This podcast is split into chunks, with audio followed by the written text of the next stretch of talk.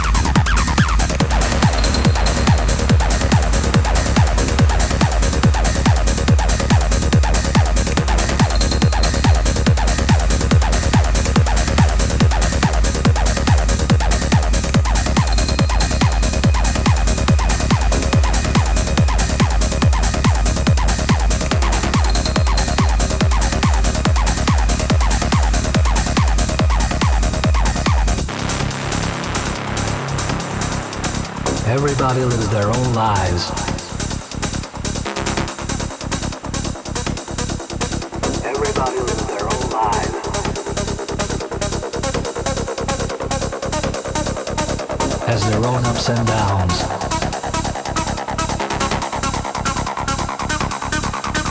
Has their own ups and downs.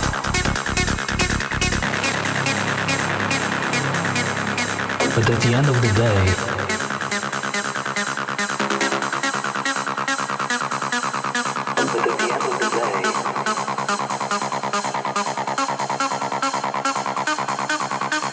something that bonds us.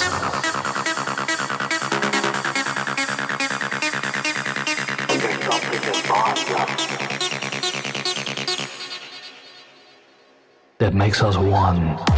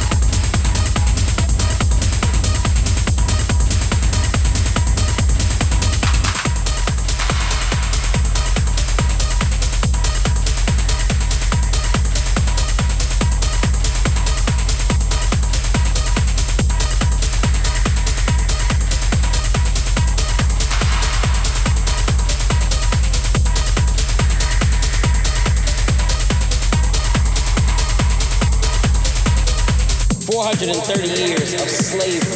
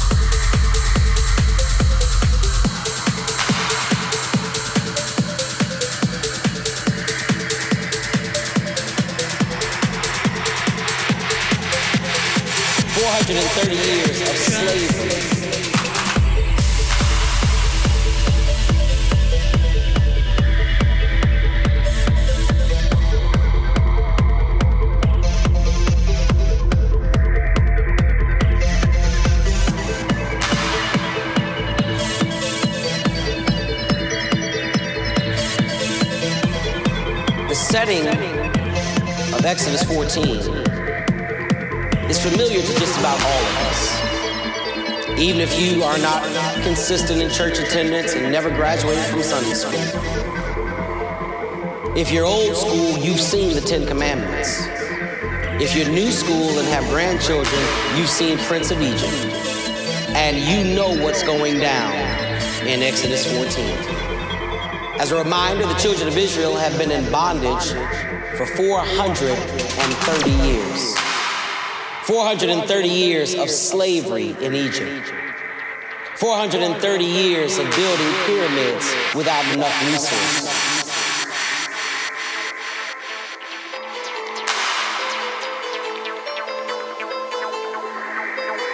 Four hundred and thirty years of slavery.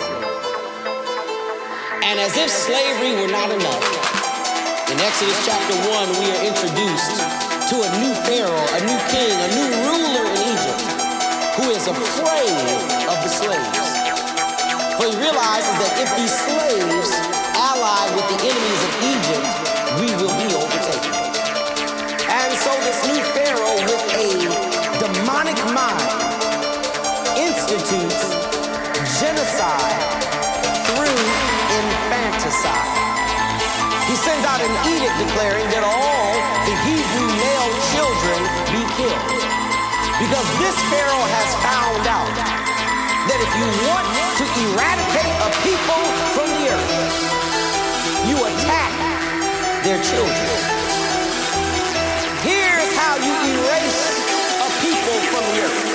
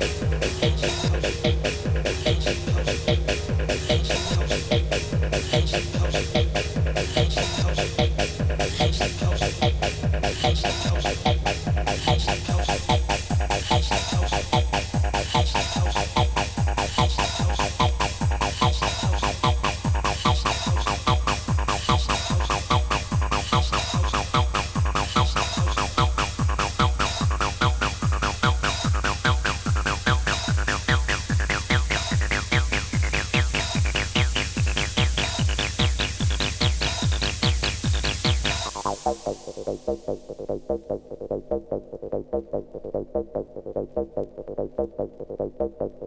you.